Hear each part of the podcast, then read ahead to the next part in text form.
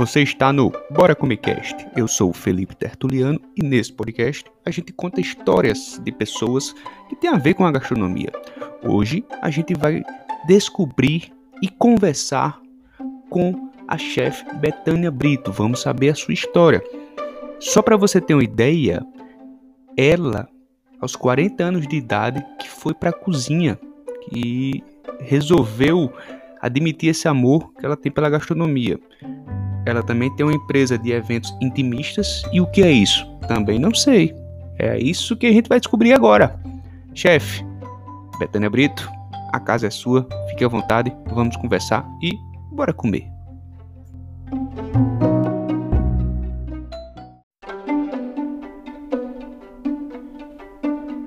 Então, é, na, na, cozinha em si, eu já tenho algum tempo, né? Porque eu sempre fui muito apaixonada pela cozinha, pela gastronomia, por essa mistura de sabores, por criar pratos novos, por inventar. Eu sempre fui muito apaixonada por isso, mas por muito tempo eu fiz isso como hobby. Eu cozinhava muito para os amigos, para a família, gostava muito, sempre gostei muito de receber as pessoas em casa, né? Eu mesma preparar tudo com todo cuidado para eles, desde o carinho com a mesa até a comida. E sempre fui muito apaixonada por isso. E o tempo todo os meus amigos sempre diziam: você precisa fazer isso profissionalmente, né? Brincavam, você tem que ir pro Masterchef, que estava no auge na época. Eu falava, não. não é, cozinha assim. Se cozinhar, o teu amigo quer que você vá pro Masterchef. É impressionante. Porque as pessoas têm muita ilusão, né? De que a cozinha é aquilo, é aquele estrelismo, né? Aquela coisa toda. E a gente sabe, né? A gente que tá na cozinha que não é bem assim. Ah, é. Tem que ter muito amor mesmo para estar na cozinha, porque é bem diferente do glamour da televisão. Total. Ah, eu queria eu que fosse daquele jeito. É verdade. Eu digo que é uma relação de amor e loucura, né? Porque para a gente ter tanta paixão por isso tudo, tem que ter muita loucura junto, né? Porque é muita pressão, muita adrenalina, muita. Enfim. Sim, sim, demais, demais. É isso mesmo. E aí sempre cozinhei assim para os amigos, eles incentivando, mas eu nunca me imaginei, não me imaginava, né, lá atrás, pensando em fazer isso profissionalmente. Até que você vai cozinhando e cada dia você quer ser melhor, né? E aí faz uhum. um curso aqui, um curso avulso aqui, faz um curso avulso ali, e você vai tomando gosto, aquela paixão vai crescendo. E aí eu decidi que estava hora de, tava na hora de pôr mais tempero na minha vida. É, eu sou formada em economia, né? Eu tinha quase 20 anos de atuação em gestão empresarial. Sério? Você ficou 20 anos na, atuando na, na parte da economia para depois ir para a cozinha? Exatamente, 20 anos atuando em gestão empresarial. E aí Caramba. eu Não, então fala, fala do momento do estalo. Fala do estalo aí. Eu te confesso que sempre gostei muito dessa parte financeira, gestão empresarial, sempre gostei muito. Mas no fundo eu sentia que faltava um tempero ali, sabe? Faltava um sabor que a gente não vai, vai deixando as coisas passarem porque tá bem, né? Financeiramente estava ótimo, e aí você vai sem entender aquilo tudo e vai deixando. Até que começou a bater mais forte no meu coração, assim, eu quero fazer agora aquilo que acelera meu coração, né? Que faz uhum. eu realmente ficar emocionada com aquilo que eu tô fazendo. E finanças não dá para emocionar, né? não, eu acredito que não. E aí eu pensei, vou fazer gastronomia. Mas foi um dilema muito grande, assim, porque eu já era formada em economia, já tinha vários MBAs, né, na parte de finanças, de controladoria, de auditoria. E eu falava, meu Deus, como assim? Voltar para a faculdade, né? Sentar no banco, de, na cadeirinha da sala de aula de novo, como é que vai ser isso? Mas, como tudo que você quer fazer na vida, requer muito esforço e muita dedicação, né? E assim eu fiz. Fiz o vestibular e fui fazer gastronomia. Só que aquela realidade da faculdade não me enchia o meu coração. Não enchia o meu coração porque tem toda uma parte, né, que é exigência mesmo do MEC, toda uma parte acadêmica que você é obrigado a seguir, que não é aquilo que eu queria mais para minha vida. É, eu, eu já queria isso, ir isso no curso, isso no curso de gastronomia, né? No curso de gastronomia da faculdade mesmo em si, né? Porque a gente tinha muitas matérias que você falava, eu vou usar isso onde? Para quê, né? E depois, ah, eu entendo, eu entendo perfeitamente. Não, e depois que a gente estuda muito tempo, a gente não quer estudar coisas mais que a gente fala, não sei quando que eu vou usar isso na vida, né? Isso fica é, lá. Vamos é, fazer, fazer trabalho na norma da ABNT, o cara que, que cozinheiro né, querendo ficar na cozinha, fazer as coisas na cozinha e fazer um trabalho de norma da BNT, você pensa, que diabo eu vou usar isso? Mas pode continuar. Não, e as provinhas, né? Vou te dar um trabalhinho aqui que você gasta horrores pesquisando que vale um ponto, para depois tomar com a nota, porque a faculdade não quer reprovar ninguém, né? Exato, então... exato. Isso é, isso é um dilema legal porque Hoje, nesse mundo digital, você tem oito segundos para captar a atenção de uma pessoa e o professor te pede para fazer um trabalho de cinco páginas e, e acha pouco. Exatamente. Mas e aquilo, não, e aquilo tudo me enlouquecendo, mas assim, a paixão pela gastronomia dizendo, não, eu vou fazer, porque também tinha as aulas práticas que eu gostava, né? E eu falava, é isso que eu quero fazer. Mas aí veio a pandemia. E no meio da pandemia, a faculdade de gastronomia que eu escolhi, a melhor faculdade que tinha aqui em Brasília, porque tinha aquele parque tecnológico maravilhoso, a gente se sentia num parque de diversão, né? De repente virou online. Aí eu falei: "Oi? Como assim, né? Eu tô aqui pagando uma faculdade cara para ter aula online? Não dá. Qual, qual a instituição, hein? Só para deixar claro ao pessoal, você é de Brasília, mora em Brasília, sou, né? Sou de Brasília, eu estava cursando no IESB. É uma faculdade bem conceituada em Brasília, bem respeitada. É, Brasília certo. hoje cresceu bastante, né, no termo de gastronomia, mas a gente não tinha a realidade que a gente tem hoje de restaurantes maravilhosos. Quantos restaurantes vieram de São Paulo para cá, né, do Rio? Então hoje a gente tem uma realidade gastronômica bem interessante. E o curso de gastronomia em Brasília ainda não, não é um curso antigo, né? Eu acho que o IES, se não me engano, tem 10 anos de atuação, se eu não estiver falando bobagem, entre 10 e 12 anos, ele não tem mais do que isso. E aí eu falei, não, faculdade de gastronomia online, não. Aí não dá para mim mesmo. Aí desmotivou, né? É, desmantelou tudo.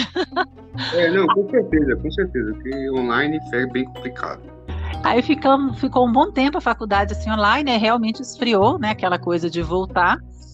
Nesse meio tempo eu resolvi ir para São Paulo, fiz Senac, fiz formação básica no Senac, e aí era só prática, né? Enquanto aqui tinha muita teoria, lá era zero de teoria, exceto se você mesmo fosse buscar para estudar, né? Você tinha mesmo, era prática, prática, prática. E aí eu falei, não, é essa linha que eu preciso ir, não é faculdade. Saí do Senac, fui fazer cursos de especialização no Lohan, né, que é uma escola renomada em, da gastronomia Sim. francesa. O chefe top, né? Chefe top, chefe Lohan, é. uma pessoa incrível, incrível. Ele te, se você é apaixonado pela gastronomia, então você sai muito mais apaixonado estudando com ele.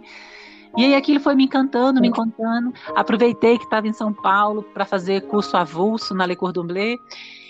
E aí depois que eu entrei naquela escola, eu pirei. eu falei, é aqui que eu quero ficar, né? Na Le Cordon Bleu?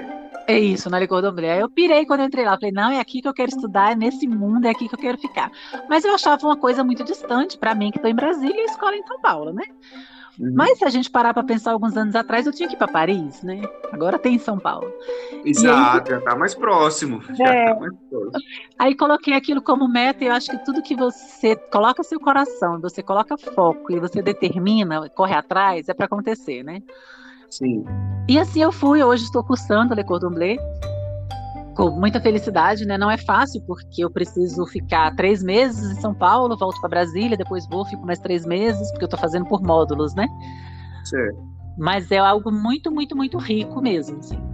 Mas e você está meio... fazendo o curso de gastronomia ou é um curso de, de algum livre? É o de gastronomia? Não, eu estou fazendo de gastronomia mesmo, o diploma e cozinha deles, né, que tem reconhecimento internacional que inclusive o mesmo curso que você faz em São Paulo, no Rio, Paris, Londres, é o mesmo curso, a mesma metodologia, com as diferenciações locais, né? Que a gente tem ingredientes que só tem aqui, pega um pouco da nossa cultura, mas o, a base deles é a mesma em qualquer lugar que você for fazer, tanto que seu diploma tem validade internacional. Sim, a técnica, né? Tudo é o que vai mudar os ingredientes, né? De cada local por causa da, da, da situação. Exatamente. E, Betânia, me fala aí, porque pessoas que escutam aqui, que é dessa área de gastronomia, podem ter um interesse. Quanto é que está o valor, se, se, não tiver problema de você falar, quanto é que está o valor mensal lá do, do Le Cordon Bleu? Lá não é mensal, na verdade, Felipe, é o valor do curso que você escolhe. O curso é dividido em três módulos. Na verdade, existem três cursos e cada curso tem três módulos. Você tem o curso de cozinha, que é o cozinha mesmo, né? O, uhum. que o cozinheiro mais encara. Você tem o patisserie e você tem o labogerie, que é da parte de panificação. Patisserie cada... é confeitaria, né? Patisserie é confeitaria, isso. Cada um desses cursos tem três módulos dentro, que é o módulo básico, o módulo intermediário e o módulo superior. Todos eles têm. Dentro de cada módulo desse, você escolhe se você quer fazer ele de maneira intensiva ou regular. O intensivo você tem aula todos os dias, o regular você tem aulas alternadas, mas é a mesma carga horária, a mesma disciplina que você vai ver, só que um vai demorar mais tempo que o outro. E aí, valores depende disso. Ah, eu quero fazer só cozinha, você tem um valor. Eu quero fazer só patisserie, é outro valor. No site deles tem todos esses valores detalhados. Eu acho que quem tiver interesse é, me é melhor realmente dar uma olhada lá. Sim, sim, sim, exato. Perfeito. E aí não é mensalidade, você vai escolher o valor e vai fazer ou à vista ou parcelado lá de acordo com as condições deles. Mas é muito interessante, viu, essa maneira aí. Você falou, eu fiquei pensando aqui, é, é, é muito legal porque o cara que ele tá querendo entrar nesse ramo, a pessoa tá querendo entrar nesse ramo, e aí ele pode fazer o primeiro módulo, que é de cozinha. Ele vai, vai se deparar com, ó, a cozinha é isso aqui. Né? Ele não se compromete. É, é, deixa eu ver se eu entendi. Ele não se compromete, por exemplo, eu faço o módulo cozinho. Uhum. Eu não me comprometo a continuar se eu não quiser. Eu posso, por exemplo, fazer esse módulo e parar por ali. É isso? Pode. Você pode parar no básico, inclusive. Ah, eu quero fazer só o básico. Ótimo. Ou então, não, eu até quero fazer tudo, mas eu não tenho grana, então eu vou ter que parcelar assim. Esse ano eu vou fazer o básico, daqui dois anos eu vou fazer o intermediário, daqui dois anos eu vou fazer o superior. Você pode também. Ou então, assim, muito olha, eu quero bom, fazer. Assim, muito bom. Sério mesmo, me, me impressionei, porque é muito real. Digamos, o cara começa na cozinha, ele não tem grana, como você falou, ele pode trabalhar, faz uma graninha, depois volta para se especializar mais, enfim, legal. E para quem não é de São Paulo, então, né, que é uma realidade, porque não é só você ter o valor do curso, né? Você tem que se bancar em São Paulo nesse período. Então, muitas vezes é difícil você ficar o curso inteiro. Muita gente Sim. faz assim, um módulo por ano. Né? Eu fiz um módulo no início desse ano e vou voltar agora no meio do ano para fazer o outro. Mas não sei se eu vou fazer o superior ainda esse ano, sabe? E outra coisa Sim. legal que tem, Felipe, como eu te falei, ele tem reconhecimento internacional, né? Então eu posso assim, ah, eu quero fazer o módulo básico em São Paulo, mas o superior eu quero fazer em Paris. O intermediário eu vou fazer no Canadá. Eu posso, entendeu? Entendi. Você, você leva, né? Como se não tivesse que validar, já está validado. Exatamente, é o próprio diploma da escola já é a validação para isso. Então, além de você escolher o tempo que você quer fazer cada um, você ainda pode escolher onde você quer fazer cada um. É, e é um cartão de visita né, de outro nível. Em qualquer canto do mundo que você chegar com a Le Cordon Bleu, você é. já está apresentado. E outra coisa legal, assim, você também, né, fez faculdade, você sabe, lá a gente vai ver tudo, né? Vai ver patisserie, vai ver panificação, vai ver cozinha, às vezes você não se identifica. Sim, por exemplo, eu não gosto de confeitaria. A minha aula de confeitaria é só para passar, é só para passar, entendeu? Então você não precisava fazer nesse sentido da licor do tá vendo? Você escolhe, eu quero fazer só cozinha pronto. Você vai focar naquilo que você realmente quer se especializar. Exato, não, eu achei muito interessante, muito interessante mesmo, até porque, como eu falei, às vezes quem faz o curso de gastronomia inteiro acaba o curso e percebe que não era aquilo que queria. Já você fazendo, por exemplo, cozinheiro, eu, eu tenho um curso de cozinheiro também. Então você faz o de cozinheiro. Ali, se você não gosta daquilo, você já sabe, ó, não dá para mim isso. Se você realmente gosta, você vai aprimorando, você uhum. vai avançando. Exatamente. Muito legal. Então, vamos lá. E daí você está fazendo curso, de, você entrou na cozinha, está no Condomblou fazendo o curso. E como foi que deu a ideia de onde surgiu a ideia de abrir a sua, sua empresa, o seu negócio. Fala como foi a ideia, explica como é o seu negócio aqui pra gente. Então, quando eu decidi que eu ia largar a parte de gestão empresarial e eu ia para gastronomia, eu já tinha me afastado da gestão. Por quê? É, eu trabalhava 16, 18 horas por dia. Era impossível querer estudar alguma coisa e me dedicar somando as duas coisas. Então, eu sabia que mesmo antes de eu estar atuando profissionalmente, eu tinha que abrir mão daquilo para eu poder me dedicar. E assim eu fiz. Comecei a estudar, a fazer todos esses cursos que eu falei aqui, mas eu pensava assim: eu vou terminar esses cursos e aí no meio do caminho eu vou sentindo se eu quero ir para a área de consultoria, se eu quero pensar em ter um meu negócio, um restaurante. porque você tem um, um, leque muito grande, né, de coisas na sua cabeça, e eu falava o que eu quero. Eu sabia que eu queria cozinhar. Mas se ia ser fazendo evento, se ia ser num restaurante, isso não era muito claro na minha cabeça. E não, aí, ótimo, a tua, a tua explicação foi ótima. Porque muitas pessoas é, é isso, quer cozinhar. Quer cozinhar é. e quer ficar melhor. Exatamente, eu queria cozinhar. Esse negócio de, olha, você vai ser o operacional aqui, vai cuidar só das fichas. Não, não, eu quero cozinhar. Isso eu tinha claro que eu queria cozinhar. E aí, eu já nesse meio, esse processo todo já acontecendo na pandemia. E aí eu comecei a ver aquela situação, os restaurantes todos fechados, aquela coisa, né, aquele sofrimento. E aí eu sempre estudando muito, não só a parte técnica da cozinha, mas tentando entender onde que eu ia atuar. E aí surgiu no meu coração muito forte, né, o desejo de criar a alma gastronômica, que é o meu negócio hoje. E o que é o meu negócio? eu peguei todo aquele amor que eu tinha pela cozinha, por compor uma mesa posta, por receber os meus amigos com toda aquela harmonização que eu sempre achei fundamental e coloquei isso dentro de um box. Falei, é isso que eu vou mandar para casa das pessoas. Peguei toda a minha paixão e coloquei na caixa, literalmente falando. O que você fazia com os seus amigos, parentes, pessoas que você gosta, você passou a comercializar, mais ou menos e, isso. Exatamente. Então, o que é que eu tenho hoje? Eu tenho aqui um box celebração, que é um serviço bem diferenciado. Eu não conheço ninguém aqui em Brasília que faça onde eu tento, você vai me contratar, eu vou verificar quais são seus gostos, suas restrições alimentares e vou preparar a sua celebração. Como assim, Betânia, você vai preparar a minha celebração? Eu vou preparar tudo. Eu brinco com os meus clientes, só tem que tomar banho, ficar cheiroso e esperar o meu box chegar na casa deles. Eu vou mandar para você a comida, em três etapas, entrada, principal e sobremesa. Vou harmonizar de acordo com o seu menu, pode ser vinho branco, vinho tinto, espumante, cerveja, enfim, vai depender do cardápio que você escolher. Vou te mandar a mesa posta completa. Como assim? Completa, né? Com toda a louça que você vai precisar, os talheres, até o guardanapo, as flores, a vela, até o acendedor da vela eu vou te mandar, para não correr o risco de você não acender a vela, porque faltou o acendedor no momento. e olha que pode acontecer, viu? E pode, uma, pode. uma coisa impressionante. Uma coisa impressionante. Vou dar um abridor de vinho também, para evitar, né, que não tenha um abridor de vinho em casa. Então, Felipe, eu mando tudo para você, tudo mesmo, para que você tenha uma celebração em casa agradabilíssima.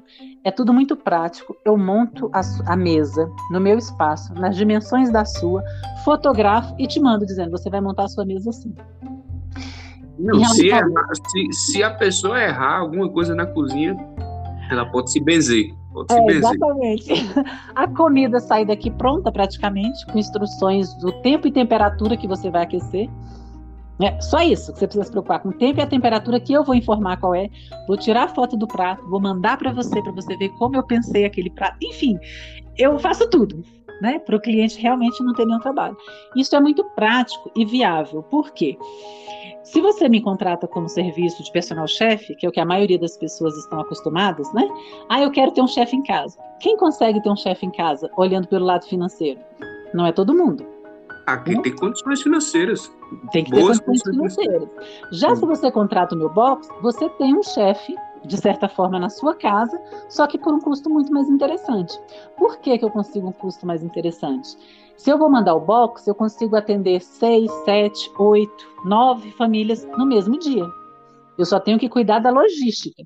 E não necessariamente eu vou mandar a mesma coisa para cada um, porque o Felipe está fazendo aniversário de namoro, o João vai pedir a mulher em casamento, o outro é aniversário do filho, então eu vou personalizar cada celebração de acordo com o que cada um está vivendo. Mas eu só tenho que cuidar dessa logística. Só não, né? Porque é muita coisa. Sim, é muita coisa. É. Eu, ia, eu vou até perguntar a você, o, o cardápio, é eu que escolho ou você tem alguns cardápios aí? Eu tenho alguns cardápios para você escolher. Eu vou sempre, meu jantar vai ter pelo menos três etapas, né? Como eu falei, entrada principal e sobremesa. Aí eu vou falar, Felipe, você gosta de quê? Ah, eu gosto de peixe. Ah, não, meu foco é carne. Você tem restrição alimentar? Tem, eu sou alérgico à lactose. Dentro dessas informações que você vai me passar, eu vou te mandar três opções de entrada, três opções de principal e três opções de sobremesa. Mas aí o Joãozinho vai pedir o jantar para o mesmo dia que você, ele vai pedir coisa diferente. Eu não posso obrigá-la a pedir a mesma coisa que você vai pedir, né? Sim, claro, certeza. Cada um tem seu gosto. Cada um tem o seu gosto. Então, por que, que eu digo da praticidade do custo ser menor? Se você me contratasse como personal chefe, naquele dia eu vou bloquear minha agenda para você. Por quê? Eu vou estar presencialmente dentro da sua casa. Sim. Então eu não posso atender outras pessoas. Já com o meu serviço de box, eu posso atender várias famílias no mesmo dia. Então isso dilui o custo do profissional, né? Que a gente sabe que, que não é baixo. A gente dilui esse custo, por isso fica mais viável você ter um chefe em casa Comida de chefe, com tudo lindo, maravilhoso e com preço menor. Tá aí o grande destaque do meu trabalho. Sim, e você tem também, na hora que você faz, na hora que, o, que a pessoa solicita o seu serviço, é, no caso só o box, sem a sua presença, também é mais privativo, né? Sim, é mais privativo. Ainda mais no momento que a gente está vivendo hoje, né? Que as pessoas não querem ter contato com tanta gente. É, hoje a parte minha de eventos mesmo como personal chefe, hoje está muito baixa. Até porque eu também não quero muito estar na casa das pessoas, né? Por toda a questão da segurança mesmo. Sim, e, e, querer a presença assim sua do é, é uma coisa que se o box vai tudo perfeito, só para finalizar, a não ser que seja uma comemoração que a pessoa não queira fazer nada. Entendeu? Aí é, ou que tenha muita gente, Felipe. Por exemplo, uma coisa, eu mandar o box para você com mais cinco pessoas. Por mais que seja simples a finalização, você vai fazer a montagem do prato. Você montar para seis é uma coisa, você montar para vinte é outra. Ah, não, com certeza, é? com certeza. E uma então, pessoa assim que não, não, não entende o mínimo de, de, de, de, de cozinha, ela vai se embananar. Sim, quando ela terminar de montar o último, o primeiro já está frio. Exato, exato. Então, tem um número máximo que eu recomendo, né? Ah, você quer fazer um evento para 10 pessoas, eu não te recomendo box. Ah, mas eu queria que é mais em conta. Eu vou explicar todas essas coisas, né? Do inconveniente, de você ter que finalizar. É impossível? Não. Mas tudo aquilo que eu quero que você entenda da praticidade de você não ter trabalho nenhum, você passa a ter. Sim. Né? Mesmo então... que menor do que você fazer o jantar, infinitamente menor, mas você passa a ter. É, com certeza, porque aí muitas pessoas já vai dar um trabalho até assim o, fogão, se ela tem, ela tem como colocar tudo ali ao mesmo tempo, enfim, já é mais complicado. Mas a ideia é muito, a ideia é muito legal. Você já está com esse, essa ideia já tem quanto tempo? Tá eu comecei em, em, junho do ano passado, né? Então vou fazer um ano agora. Mas a gente já tem atendido muita, muita gente. Foi um produto que foi muito aceito, graças a Deus. É, não só esse, como o coração do meu trabalho aqui também está muito na celebração das bodas de casamento. Então eu faço os box personalizados de acordo com cada ano de casamento. Porque cada ano de casamento, cada boda que você celebra tem um material associado, né? Muitas pessoas Sim, conhecem assim, bodas isso de aí. É. Explica isso aí, porque eu só conheço acho que duas, no máximo. De ouro e de prata, não é? As pessoas acham que só existe bodas de ouro e bodas de prata. Exato. Mas, existe bodas desde o primeiro ano um ano de casado, você celebra bodas de papel, dois anos de casados, bodas de algodão, e assim vai. Como que é a sequência? Cada ano tem um material associado. Quanto menos tempo de casado, mais sensível é o material, né? Como papel, algodão. Quanto mais anos de casado, mais robustez tem o material e mais valor também. 50 anos é boda de quê? Bodas de ouro. Olha a diferença de ouro para papel, né? Sim, certeza. E depois de ouro, tem mais algum? Tem até 100 anos. Eu falo que meu sonho é fazer uma boda, a minha de 80 anos, mas não vai dar, não. 80 anos de casamento seria, que, seria o quê? Bodas de vinho. Era meu sonho fazer bodas de vinho para mim e pro meu marido, gente. Mas eu brinco tem com ele. Dia, tem de diamante? Tem de diamante? Tem, diamante é com 60 anos. Mas hoje em dia, olha, eu tô pensando aqui, hoje em dia, quem faz bodas de diamante, bodas de vinho, merece, rapaz, merece mesmo um evento especial, viu? Porque hoje ele só tá casando e se separando em um ano. Eu vi no jornal outro dia um casal que tinha feito bodas de vinho. Eu falei, meu Deus, eu nunca imaginei que eu ia ver isso, né? Porque não, tem que sair no jornal, tem que sair no jornal mesmo. não é qualquer um, não. É, não é qualquer um, não. Poxa. Então, Mas aí teu corpo tá sendo. Oi, pode falar. Essa é uma área que eu tenho feito muito, né? Inclusive, semana passada eu fiquei bem emocionada porque meu negócio só tem um ano, né? Comecei em junho do ano passado. Sim. E ano passado, quando eu comecei, tinha um casal que já tinha feito as bodas, porque eu comecei em junho e eles fizeram aniversário de casamento em maio. Mas ela fez questão de celebrar mesmo atrasado, porque ela falou: não, eu quero fazer com vocês.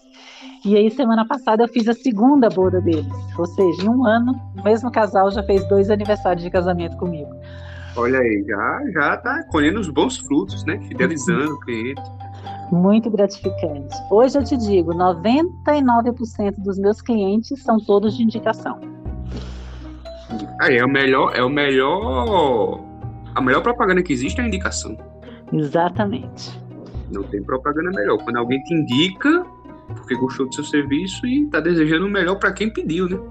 É, hoje eu recebo uma ligação, ah, porque eu vi, fulano é meu amigo, celebrou com você achou maravilhoso e me indicou.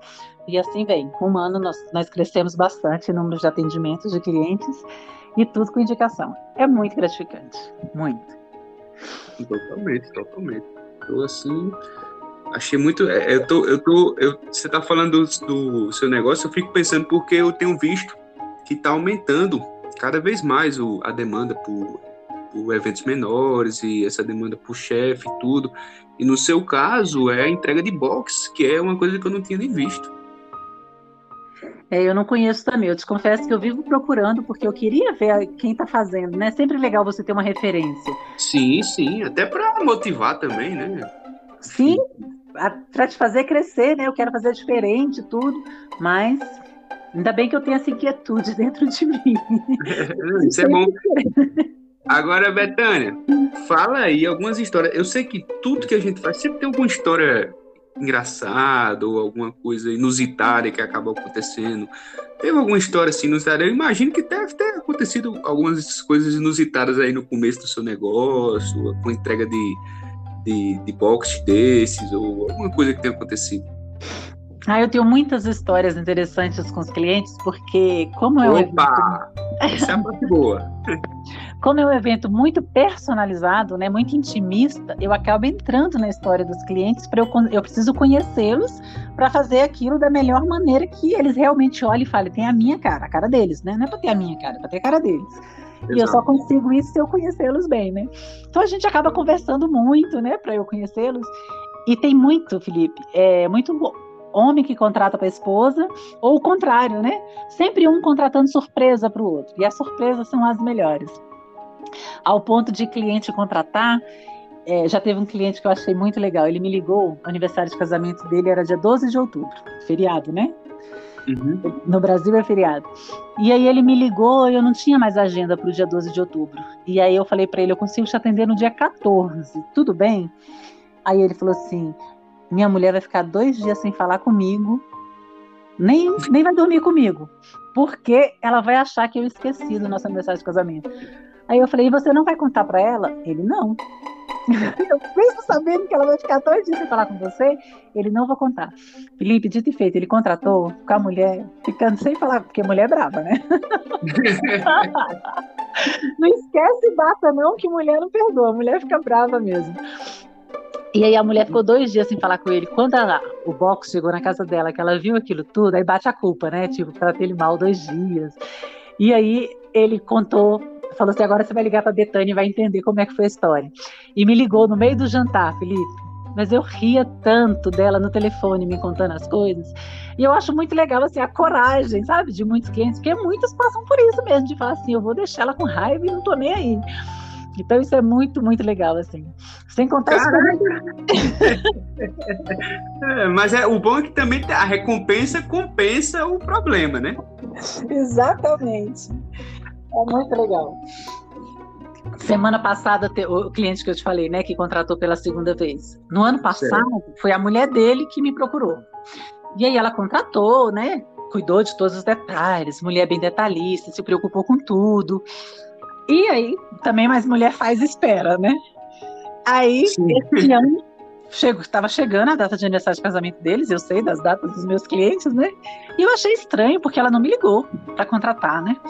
Aí eu pensei, nossa, ela ficou tão feliz ano passado, disse que fazia questão de comemorar com a gente de novo, e não me ligou. Aí tô trabalhando um belo à tarde, na semana passada, me liga o marido dela, dizendo que ele queria contratar, mas que ela não podia saber de nada, que era surpresa. Aí tratei tudo, tudo, tudo com ele. Quando foi no dia do jantar, ele me pediu para atrasar um pouco a chegada do jantar, porque eles iam sair, iam para missa, para eu atrasar a, a entrega. E assim eu fiz. Aí ele disse que ela estava em casa brava. Porque você fez pouco caso do nosso aniversário de casamento? Pediu uma comida no restaurante qualquer. Por que, que você não contratou aquela moça do ano passado? Eu te falei o tanto que eu gostei do trabalho dela. E ele me mandou no WhatsApp rindo, né? Chegamos em casa, viu? Você pode mandar um chegamos em casa. Quando ela viu que chegou o meu box, meu Deus, foi muito engraçado. Então tem coisas assim, sabe, que eu me divirto muito com as histórias dos meus clientes que não tem preço. Normalmente quem, quem acaba fazendo a pegadinha é o homem. É isso é. que eu tô entendendo? Quem faz as... Tem muita mulher que contrata surpresa, mas quem faz as pegadinhas é sempre os homens. O homem gosta dessa, dessa, resenha. e é muito legal porque assim, as pessoas têm muita mania de dizer assim: ah, os homens hoje não são românticos, os homens hoje não preparam mais as coisas. Gente, tudo balela. Eu falo, é, não, só se for os clientes de vocês, porque eu, o que eu tenho de marido que contrata surpresa não é brincadeira. Então, então isso é recorrente, né? Você já deve ter um tato para saber lidar com essa, essa questão da surpresa. Muito, muito, muito, muito, muito recorrente. São raras as celebrações, na verdade, que os dois estão sabendo. Raras. Hum. Mas já teve, teve algum caso que a, a surpresa não foi, foi descoberta, que a surpresa foi descoberta? Já aconteceu? Dos que me contrataram surpresa, não. Que eles então, me contam até o último instante. Até o último instante eles conseguem.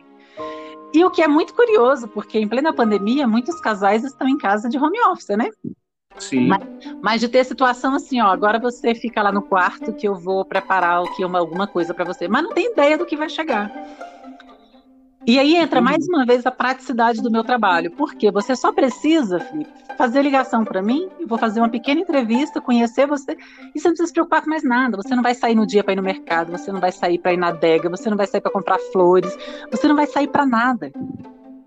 Sim, sim, até a, o momento da surpresa, o, o, o homem ou a mulher pode dizer, ó, oh, eu eu, fiz, eu pedi um delivery, ela pode reclamar, né? Pedi um delivery qualquer e ele chegou. Vou buscar ali na porta e chega o seu box. É, não, você falando isso agora, eu lembrei. Semana passada teve um outro muito cômico. Saiu para entrega, infelizmente a gente teve um atraso, porque atrasei a entrega de um cliente anterior. Cheguei no condomínio para fazer a entrega e eu, a pessoa não descia para pegar, não descia, não descia. Ela atrasou uns 15 minutos, consequentemente me atrasou a entrega posterior, né? Uhum. E aí, o, o que era a entrega posterior, desesperado, me mandando mensagem, porque ele tinha tirado a mulher dele de casa, porque ele não queria que ela desconfiasse de nada, e estava atrasado, atrasado. Ela me contou no dia seguinte, na verdade, contou para mim, não, contou para o meu marido quando foi buscar a caixa no dia seguinte, que ele queria simular um desmaio na garagem, para ela não subir para dentro de casa. Gente, eu não acreditei quando ela falou isso. Eu falei, ela, tá vendo que se ele fizesse isso, ele ia acabar com a noite toda. Mas o desespero dele, assim, de querer que fosse tudo surpresa, foi tanto que ele queria simular um desmaio na garagem, por causa dos atrasos. Né? A imaginação da galera tá fértil mesmo. ah, mas isso tudo entra na questão do intimismo, sabe, do evento. Você não tem Sim. esse tipo de coisa se você. Eu não desmereço você pedir um delivery no restaurante, de jeito nenhum. Muito pelo contrário, eu peço bastante né? Porque tem dia que você tá tão cansado que você cozinhou o dia inteiro que você fala, agora eu quero, né? Sim, é, sim, é, é muito normal. Às vezes até, eu até, eu não sei se acontece com você, mas eu me impressiono às vezes, faço comida, às vezes eu comida até um pouco mais sofisticada, mas às vezes eu gosto de comer um delivery, não sei porquê, pedir uma coisa que nem é tão, tão sim, sofisticada nem nada e dá vontade de comer aquela besteira mesmo. Exatamente. Então, isso eu vejo muito diferencial do meu trabalho, né? O que peço no delivery, se você entrar na intimidade, você fazer aquilo tão particular, você saber que eu vou colocar detalhes na mesa, que quando a esposa vai olhar, vai falar assim: nossa, ele lembrou de dizer isso para ela, né? Porque eu não adivinho as coisas. Então, ela vai saber que cada coisinha que ali foi pensado neles, né? E eu personalizo mesmo, assim, nível de detalhes, porque eu quero que cada um se sinta único como de fato são. Sim, porque não, é, não se trata só da comida, é toda uma prestação de serviço é, feita sobre medida para o cliente, né? Exatamente. E nisso a gente se vira do jeito que dá, sem que o cliente perceba qualquer problema, né? Falando em perrengues técnicos agora, né? Porque eu contei Isso deve dar um trabalho. Eu tô pensando que isso deve dar um trabalho. Tá, viu? Não é pouco, não. Outro dia Acho eu tinha um é personalização, né? É, compra, e eu me preocupo muito em chegar perfeito para o cliente. Eu não quero que ele tenha dor de cabeça com nada, né? Então você Sim. passa os perrengues todo, o cliente não precisa nem ficar sabendo. Sim, outro mas posso falar o perrengue aí? Não, o perrengue técnico outro dia, né? Tava preparando um jantar cliente extremamente foi, foi claro assim em relação à pontualidade, não atrasar nada, tudo. É, não que eu já tivesse atrasado com ele, era a primeira vez que ele estava contratando, mas ele foi bem categórico em relação à questão de horário e tudo. E aí eu estava cozinhando, normal, né? Tenho já os meus processos de trabalho, eu sei até que horas cada etapa tem que estar pronta, e assim estava fluindo bem. Até que, de repente, recebo uma mensagem do condomínio dizendo que estava com suspeita de vazamento de gás e todo o gás do prédio ia ser desligado. Felipe, eu estava com 60% do jantar pronto porque ainda era tarde. Sim. Não era para ele estar 100% pronto, porque, né? A questão Exato. do frescor, de entregar no tempo certo para o cliente. E aí eu olhava para aqui e falava, meu Deus, e agora? Aí foi bater no desespero, no desespero. Eu falei, o que, que, eu vou fazer? O cliente, eu não vou dizer para o cliente que né, meu prédio está com é. suspeita de vazamento de gás. Ele não quer saber disso. Ele não tem culpa, né? É, ele não tem culpa. Aí eu tinha que fazer um preparos ainda de uma carne e algumas outras coisas que eu não precisava de forno né? E aí eu olhei, eu tenho uma churrasqueira elétrica em casa. Eu falei assim, caramba, será que essa churrasqueira vai funcionar? Aí tentei, falei, não, não vai rolar, não vai dar certo. Liguei pro meu marido, expliquei a situação, falei o que estava acontecendo, ele, calma, vai fazendo o que você pode fazer sem esse fogão e não se preocupa. Saiu correndo do trabalho, foi no shopping, primeira loja que ele viu um fogão elétrico, ele comprou. Falei, o jantar mais caro da minha vida. Teve, teve que, mas é, começou no fogão de gás e terminou no elétrico. Já é uma nova falei, maneira de preparar. Eu falei, a gente tem. empreender tem isso, né? Tem hora que você vai tomar uns prejuízos mesmo em nome de você fazer um bom serviço. Podia Foi bom você outra... falar isso. É você falar isso até para deixar claro aqui para quem, porque muita gente acha que empreender é só vantagem, é só essas alegrias. Então, se você puder também entrar um pouquinho nos, nos perrengues, assim, aqueles perrengues que você bota a mão na cabeça para não perder o juízo. Não, tem muito mesmo, assim. Eu poderia ter algum profissional que nessa situação ia dizer: foi um fato maior, né? Que eu não sou responsável, vou avisar para o cliente, pronto. Não, para mim não tem essa de que eu vou avisar para o cliente, pronto. Ele contratou o serviço com a segurança de que ele não ia ter dor de cabeça, que ia chegar lá para ele. Então você tem que fazer. E muitas Exato. vezes a gente tem que tomar essa decisão, né, de tomar alguns prejuízos. Eu passo muito Sim. por isso, Felipe, por exemplo, em datas festivas. É, dia dos namorados, nós estamos aí há menos de um mês de dia dos namorados, né? Você liga para mim hoje e contrata. Eu quero um jantar para o dia dos namorados. Eu já tenho o meu preço para o dia dos namorados. Só que tem alguns itens, como flor, por exemplo, que é a maior incógnita.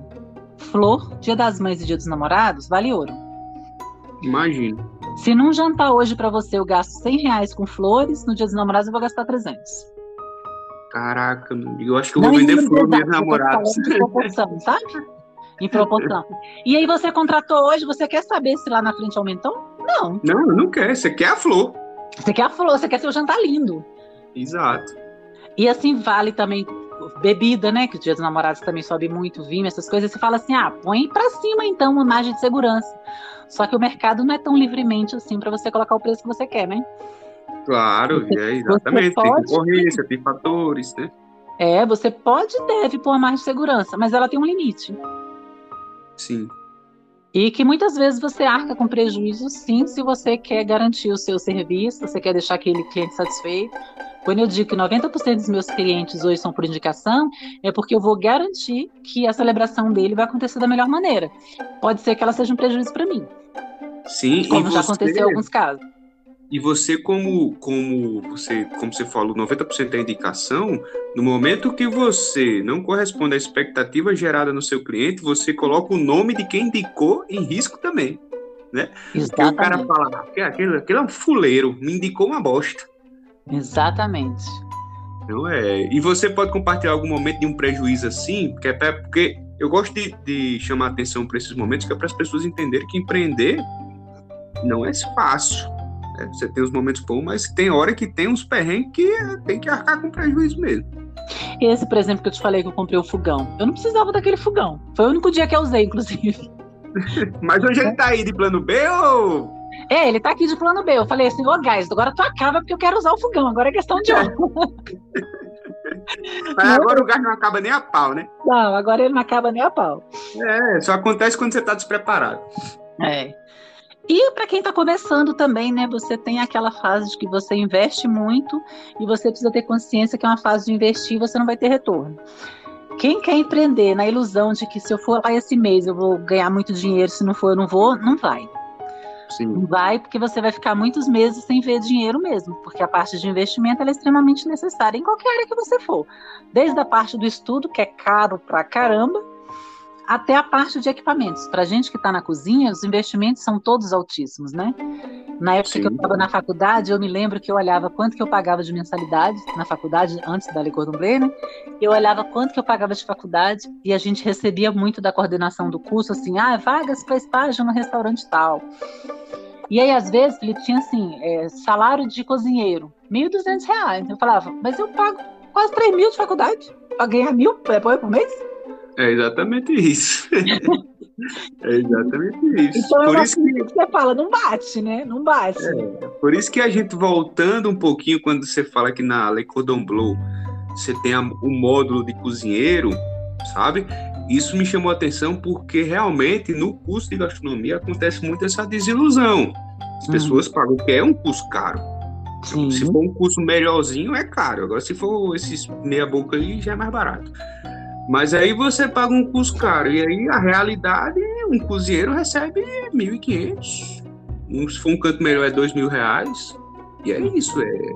Então, se você não está preparado para isso, você não está nem no curso certo. Não, e é um desafio grande, né? Porque quanto mais você investe, mais você reconhece o valor do seu trabalho, né? E nós estamos no mercado hoje que muita gente sabe reconhecer o que é bom e outros não. Eu digo que quem sabe o valor das coisas me contrata. Quem olha o preço das coisas não me contrata. Sim. Porque há uma grande diferença entre preço e valor. E muita gente se conforma com preço e ponto. Eu respeito, só não é meu cliente. Exato, não é, não é o seu nicho, né? Isso Exatamente. É uma, é uma coisa boa também saber identificar o nicho e quem é o seu cliente. Muita gente quer abraçar o mundo né, e não consegue atingir ninguém. Exatamente, é o primeiro passo. Quando eu decidi que eu queria levar para as pessoas o mesmo que eu oferecia para os meus amigos e para minha família, eu sabia que eu ia levar o melhor. E eu não ia levar para um público que vê preço. Porque na minha casa eu sempre comprei o melhor. Seja na decoração que eu ponho na mesa, seja numa bebida que nós vamos tomar naquele jantar, seja na comida, sempre foi o melhor. Então, se para mim era o melhor, eu não ia conseguir levar para você o mais ou menos, porque essa não sou eu. Mas isso Sim. tem um preço. Quantas pessoas me consultam e não me contratam? Ah, mas faz parte. Faz parte. Tem é, gente que fala Inclusive, assim. eu acho que a maioria não contrata, né? Sempre assim. O não é mais fácil que o sim. Exatamente. Tem gente que fala assim: então, você não tem assim uma coisa mais simples? Então, o que é simples? Vamos começar por aí, né? É. Às vezes o simples para você não é o para mim. Exatamente. Então tudo é questão de você entender o nicho que você quer. Eu respeito todos, mas esse é o meu, né? Sim. Sim, isso é muito, é muito importante isso aí do nicho. Eu acho que tem que ser muito frisado para que as pessoas entendam que é importante ela saber o nicho dela. Se ela quiser, ó, eu quero vender comida barata, não tem problema nenhum, é o seu nicho. Exatamente. Faz parte. Portanto, Faz que você não fique fazendo ceboseira na cozinha, né? É. Onde você estiver, faça bem feito, não importa, né? Se você está fazendo um misto quente, um pão com ovo, se você está servindo caviar para seu cliente. Faça bem feito. Sim, exatamente. Não é porque é pão com ovo que é ruim. Eu mesmo como pão com ovo quase todo dia no café da manhã. Adoro.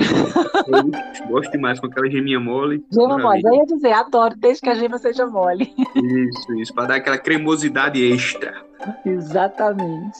Mas, Betânia, me tira uma dúvida. Você já, assim, já quando você entrou na gastronomia, passou na sua cabeça ser funcionária? Já teve alguma vontade, um desejo? Como foi isso aí? Não, Felipe, nunca passou. Porque eu sempre enxerguei assim, para eu que estou iniciando no novo mundo, não importa que eu sou economista, que eu tenho 20 anos de profissão, na gastronomia eu sou iniciante. Ponto. Né? A gente tem que ter humildade para reconhecer o nosso lugar.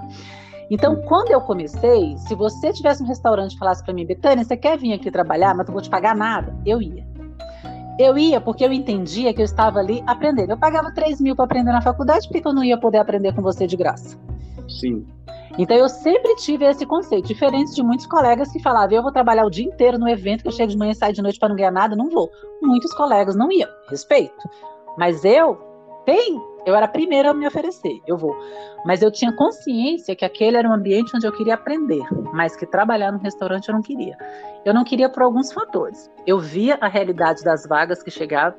Eu me lembro de um anúncio que chegou: é, precisamos de cozinheiro experiente com no mínimo sete anos de experiência em cozinha profissional, R$ 1.200. Eu falei, oi? Falei, não existe, eu pago 3 mil de faculdade. Alguém não pode querer depois disso me oferecer 1.200. Não, não existe. E aí eu não queria pelo salário e pelo serviço que, assim, de certa maneira, você tem uma escravidão ali nos restaurantes. Sim, sim, é muito desgastante. Hoje, no meu nicho, eu decido os dias que eu quero atender. Esse, essa semana eu não quero atender, porque eu que resolvi que eu vou viajar com meu marido. E a semana de agenda tá fechada. Ah, eu posso fazer isso sempre? Só se eu não quiser ganhar dinheiro, né? Porque se eu ficar viajando e não trabalhar, não vou ganhar dinheiro. É, Mas eu posso, né? Escolher datas pontuais para fazer isso. No restaurante você tem o quê? Uma folga por semana, sendo que uma vez por mês é no domingo, é isso? Exato, uma vez no, no mês é domingo. Essa é uma vida que não se encaixa dentro da minha família. Porque a minha prioridade é a minha família. Então, a realidade do restaurante não podia ser para mim. Sim. E uma coisa que você falou que muitos, muitos entrevistados aqui têm isso em comum. Muitos não, é, gastronomia não foi a primeira opção. Né? A sua também não foi a primeira opção. A minha também não foi a primeira opção.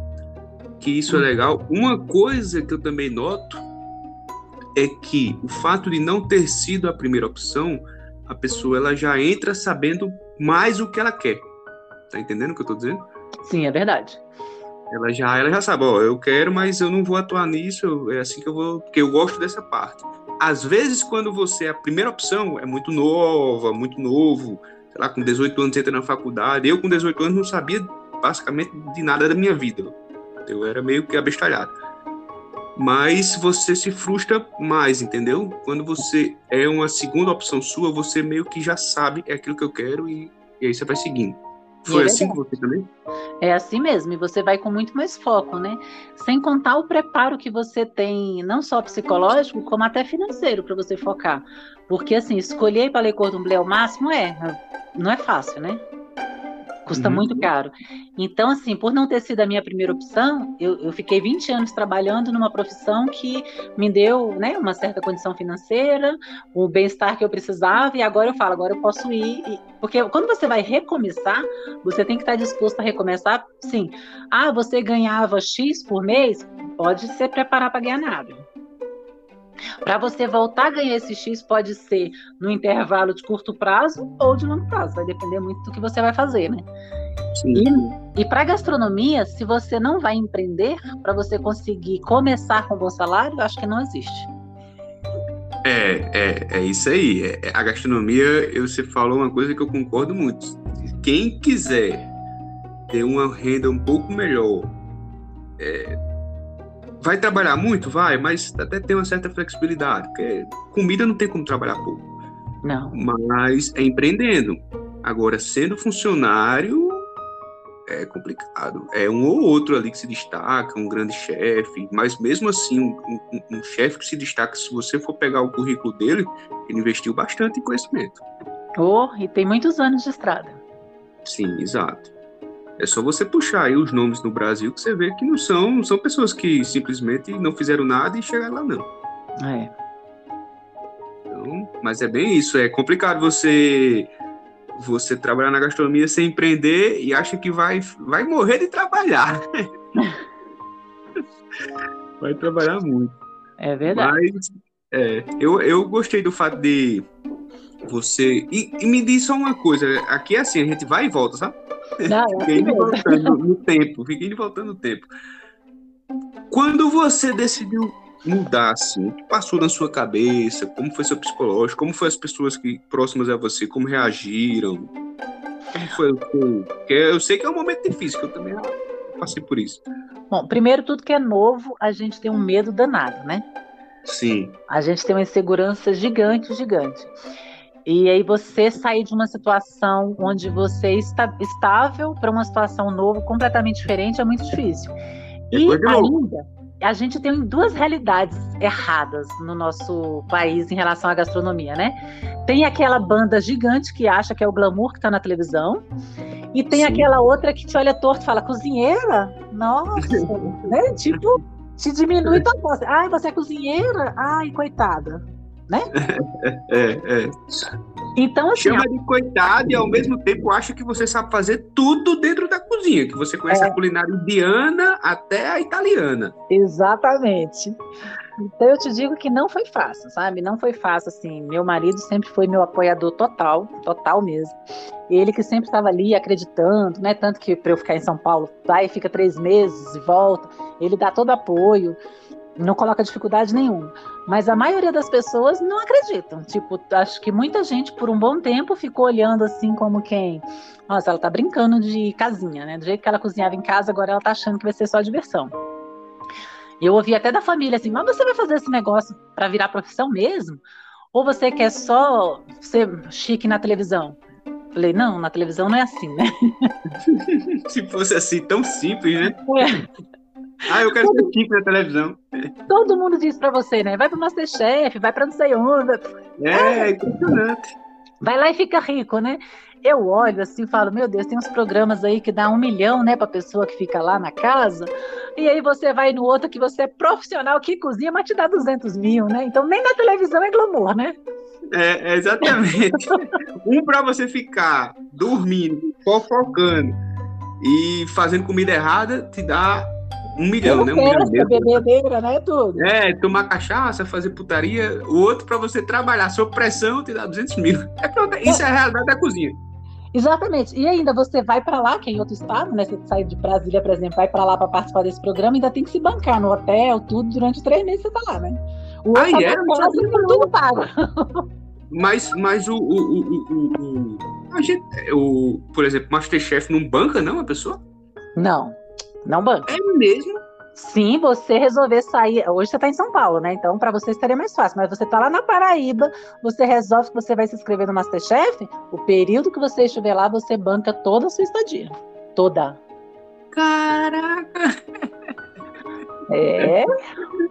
Porra, os caras botam pra lascar, viu, no cozinheiro. Pra lascar. E você vê outro programa lá que o cara não tem, né? Não precisa nem da profissão. Ele vai ganhar um milhão, pelo amor de Deus. Meu amigo, eu não, eu não sabia, não. Pensei que eles bancavam, pelo menos os participantes ali. Não. Por isso eu, eu tô vendo a hora o cara levar o ingrediente de casa. É tipo isso. É por isso que eu falo, a relação de cozinha é amor e loucura, porque a gente tem todos os motivos para falar, não quero isso, mas a gente ama, né? É, não, é, a, a relação de cozinha é amor e ódio. É, amor e ódio. Você tá com, com raiva, depois você tá amando, enfim. Você tá puto naquela pressão, aí tá tudo certo, e você já tá. Tá tesão. Ah, maravilha. É. Aí, no momento foi um sufoco desgraçado. Daqui a pouco você nem lembra que passou pelo sufoco. Sim, sim, sim. Mas então, assim, no, no caso, quando você resolveu ir para gastronomia, você sofreu os impactos aí de tudo, mas foi firme no sonho. Fui firme no sonho. Caraca, e você tinha, era o quê? 20 anos de carreira de, de na parte de economia e largou assim. Você, como foi que, que você chegou, tipo, na empresa onde você trabalha? Ó, oh, tô indo embora, vou virar cozinheira, e aí eu fiquei, eu fiquei imaginando isso. Na verdade, eu fiquei muito tempo na cabeça, assim, que eu queria mudar de área. E aí eu ficava muito dividida. Eu sou apaixonada pela parte de arquitetura, de design, sempre fui pela de cozinha, mas eu sabia que eu queria mudar de área. E eu, é um processo, né, que você tem que ir trabalhando mentalmente por um bom tempo para você entender aquela mudança e aceitar que é algo que está dentro de você, do seu coração. Então eu ficava muito dividida, se eu queria ir para arquitetura ou se eu queria ir para gastronomia. E aí eu falo que eu juntei tudo, né? Porque de certa forma eu tenho ali a arquitetura das minhas mesas, né? O design das minhas mesas. Sim, então eu juntei. Tudo numa coisa só. E essa parte de eventos eu amo muito, assim. Então, quando você faz algo que você ama muito, Felipe, é como te jogar de uma ladeira. Tu vai com medo, mas você vai. Entendi. Depois, depois que pega a velocidade. Porque você não consegue mais depois falar assim, agora eu vou voltar, né? Você é. vai. Depois assim, que vai, vai. Eu acho que também o fato de estar na pandemia ajudou, né? Porque a pandemia foi um período de muitas coisas bruscas para todos nós, né? Ah, foi um cavalo de pau, né? Muito é, então assim, de você tá hoje tá empregado, amanhã não tá e não saber o que você vai fazer, como que vai ser o amanhã, foi um, um momento de chacoalhar muito assim, de que mostrar pra gente que a gente não sabe nada, que a gente não tem controle de nada. Então você tá com medo de um amanhã que você nem sabe se ele vai existir. Sim, isso é muito, isso é muito verdade. Eu acho que a, a lição que fica da pandemia é que a gente não sabe do, do dia da manhã, que a gente tem que se dedicar ao máximo hoje, porque amanhã pode tudo mudar. Exatamente. Então eu entrei nesse boom, né, deste momento assim de que você está com medo do amanhã que você não sabe se você vai estar tá lá. Então isso foi combustível para mim assim. Talvez se eu tivesse pego um ano que eu estava lá empregada, com meu salário confortável, tudo muito tranquilo, e assim a gente no mundo todo tranquilo, todo mundo vivendo a sua vida, talvez tivesse sido mais difícil. Mas eu estava no furacão, né? Sim. Tipo, Sim tá faltando só coragem para você fazer o que você quer. Não é assim, ah, eu tenho que ter coragem para fazer uma coisa que eu sou obrigado. Não, é para fazer o que você quer. Então. É, então só, só um empurrãozinho e foi. É, um empurrãozinho ladeira abaixo. Mas aí hoje você tá satisfeita? Tô. Tá. Hoje eu tô, hoje eu tô tá muito realizada. feliz com o que eu tô fazendo. É, ver o reconhecimento das pessoas com tão pouco tempo, sabe? Eu olho para trás assim e vejo quantos comércios fecharam, né, na nossa área de gastronomia nesse período quantos restaurantes fecharam, o que a gente mais vê é oportunidade, quer comprar tal coisa porque tal lugar fechou, né? Aquela dor no coração. E eu vejo que nesse mesmo período foi o ano que eu comecei, que eu cresci, que hoje as pessoas me reconhecem, né? Outro dia eu tava brincando, mamãe, tô na TV, né? Eu tava no SBT, tava aqui fazendo uma matéria Sim. Fala também dessa matéria, eu vi também no seu Instagram, como foi essa matéria aí, como então, o SBT estava fazendo uma matéria de presentes especiais para o Dia das Mães. E aí me procuraram exatamente pela questão do box, celebração, né? Ser uma coisa tão nova e tão bonita e tão prática. E que no Dia das Mães não ia deixar a mãe trabalhar nada, né? Realmente ia ser um uhum. presente para a mãe. Então me procuraram, eu fiquei muito feliz, né? A gente fez uma matéria aqui tão gostosa. Eu ainda brinquei, falei assim, nossa, uma hora de gravação para ir um minuto no ar, mas tudo bem. mas foi muito gostoso de ver o reconhecimento, assim, né? De ver o quanto que as pessoas já me enxergam que chegou a eles. Que não fui eu que fui atrás deles, né? Porque as pessoas já reconhecem o meu trabalho. Isso é muito gratificante. Mas isso é fruto de muito, muito trabalho, né? Eu brinco que as pessoas só veem o, o resultado, né? Mas não sabem o processo que você passou para estar tá lá. Então a gente Sim, mas é, é, é, sempre isso. O pessoal só vê a ponta do iceberg. É. É sempre assim. É, e outra, ainda vai dizer assim, ó, não, mas é, foi sorte, ou vai, vai, vai tentar desmerecer o teu trabalho. Exatamente. Nossa, eu já trabalhei assim uma semana inteira com uma hora de sono por dia. Minha Nossa Senhora, mãe. Aí você fala, vê, tu correu do restaurante porque era escravidão e tá vivendo isso? Sim, vivi isso por muitos dias. Mas de chegar a semana de eu falar assim, essa semana eu não vou atender. É, mas é, é, como, como a gente falou agora há pouco, cozinha trabalha, não tem como se você não quer trabalhar, ó, não vá para cozinha. Você, você tá escutando aí, não gosta de trabalhar muito, não vá para cozinha, vá para outra coisa. É, a grande questão é que empreendendo você pode ter algumas regalias e outra, você trabalha para você, né? Exatamente.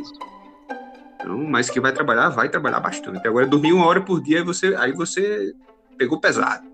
Não, eu fiquei ruim essa semana, porque eu acho que foi uma semana inteira, assim. E a mente da gente não para, né? Se você tá num processo criativo, parece que você tá dormindo e tá sonhando com ingrediente. É uma coisa não, tipo... você acorda mais cansado, não sei o que é isso. Parece que você trabalhou mais a, mente de noite. Exatamente. É. Tem período que eu fico muito mais cansada mentalmente do que fisicamente. E olha que para não cansar para isso acontecer é porque o mental foi pro espaço, né? Porque na cozinha não tem descanso físico. Não tem, não tem. E outra, uma coisa também é importante salientar é que assim, quando você empreende, você mexe com tudo, né? Com todos os lados, o financeiro, o psicológico, o físico. Quando você é funcionário, por exemplo, eu trabalhando, quando eu presto serviço para a empresa, eu trabalho como funcionário, eu saio dali, acabou. Eu não fico preocupado, não vou dormir, ah, meu Deus, acabou, eu dei meu serviço, tem, tem, tem também esse outro lado. O empreendedor é 24 horas, 7 dias por semana, a cabeça tem que estar tá ligada. Exatamente. Tem uma coisa assim, você falou, ah, como foi deixar 20 anos, né? Não é só o 20 anos de profissional, é você começar uma carreira na cozinha depois dos 40. Porque Sim, a cozinha não. exige uma estrutura física louca, louca. Exige, exige. E aí você ouve muita gente dizendo assim, ah, não, cozinha é para menino de 20, 25 anos. Aí você olha e fala assim, caraca, passei dos 40, o que, é que eu tô fazendo aqui, né? Tô no caminho errado. E tudo isso vem na sua cabeça. O início você acha realmente que não vai dar conta, porque é um, uma loucura, né? O calor, a pressão, o esforço físico, você fala, não vou dar conta. E aí você precisa se acostumar com aquilo, como é você começa a malhar na academia, no primeiro dia tu não dá conta de fazer muita coisa, né? Sim. Mas te exige muito, então é um recomeçar em todos os sentidos. Se você não estiver preparado, não se iluda, não vá para a cozinha. É, procure um trabalho leve, que eu não sei qual é, né? Porque para mim todo mundo que quer fazer bem feito rala muito. É, exato. Eu também não sei opinar, não. Eu só sei que na cozinha não é. Na cozinha não é, não. É, eu não sei, mas as outras eu não sei qual seria. Mas é isso que você falou. É, acontece isso também, por exemplo, eu já vi existe também um certo machismo dentro da cozinha em alguns momentos, por questão de força física e tal. Muito. Mas o, o, isso. O que eu acho também é que cada um tem suas aptidões. Né? Por exemplo, eu não gosto de confeitaria, mas eu conheço pessoas que ficam ali, que fazem uma rosa na confeitaria, uma coisa detalhada que eu não gosto, mas aquela pessoa adora aquilo. Então ela vai enveredar por essa área e provavelmente vai ter sucesso. São aptidões. Né? Não é porque você às vezes não tem aquele ritmo que, ah, meu Deus, eu não consigo ficar na cozinha. Não, cada um tem o seu, sua, sua parte, o seu talento. É. E é preparo também. E o é quê? É você se preparar, inclusive, fisicamente também, né? Sim, sim, sim. É, e como você falou, você começa, né? Você começa. Um dia você vai estar mais cansado, no outro dia você vai pegando ritmo. Exatamente. E é diferente, né? Você cozinhar para os amigos e cozinhar profissionalmente. O primeiro evento que eu fui fazer, meu Deus do céu, parecia quando eu comecei a. Eu já tinha cozinhado para. feito jantar para mais de 20, 30 pessoas. O primeiro evento eu fui fazer para seis e foi penoso para mim. E eu falava, meu Deus, eu já cozinhei para 30, por que, que eu tô assim? A diferença é que aquele era o meu primeiro profissional. Então, parece quando você está começando a aprender a dirigir. Eu, eu tenho que olhar o retrovisor, eu tenho que passar marcha, eu tenho que fazer isso, eu tenho que dar certo. É tanta coisa que você acha que aqui, a orquestra não funciona, né? Tá tudo fora de sintonia. E aí hoje você, você, olha para aquele evento e fala, qual foi a dificuldade de fazer aquilo, né? É, é, é, é tudo na vida é prática, né? É, eu acho que assim, a repetição é uma coisa que ela deve ser bem, bem, bem quista por quem quer, quer chegar em algum canto. Porque quanto mais você faz, mais fácil aquilo vai parecer. É verdade. Né? A primeira vez, sempre a primeira vez é uma coisa difícil, meu, meu Deus do céu, mas depois, depois da vigésima já começa a ficar fácil. Não, e hoje a gente com a tecnologia, a gente fica preguiçoso com muita coisa também, né, Felipe? Demais, Você eu não tem... sei mais escrever, mulher, na mão. Não. E se você não tomar cuidado na cozinha também, né? Você tem muita tecnologia a favor. Uma das coisas que eu acho interessante, é sofrido, mas eu acho interessante lá na Lei Cordon no primeiro, no curso básico, você não pode usar nenhum equipamento eletrônico, elétrico, nenhum. Ah, eu vou bater um negócio aqui. Minha filha, toma aqui o fuê, se brincar o garfo para você bater, você não vai poder usar nada. E às vezes é um procedimento que você fala, pelo amor de Deus, isso aqui é muito simples, deixa eu usar. Não pode. Você tem que aprender a, a viver sem o, o, eletrônico. Caraca, mas isso é, isso é muito bom, porque é aquilo, para você mexer no eletrônico, você tem que saber o, como é que seria sem o eletrônico. Exatamente. Você vai fazer uma carne, você tem que chegar no ponto perfeito. A gente dá uma agulha. Chefe, mas o termômetro, eu vou olhar a temperatura que eu sei quando ela chegar a 54 graus. Não, toma agulha. Aquela agulha é sonda o nome dela, se não me engano? É. É, é sonda, né? É, sei qual é. Você bota na, no lábio, né, para saber aqui. E é para tudo. Eu dei o exemplo dela, mas é para tudo. Você não pode usar uhum. nenhum, nenhum, nenhum, nenhum, nenhum. É, mas é isso, tá certo. Tá certíssimo.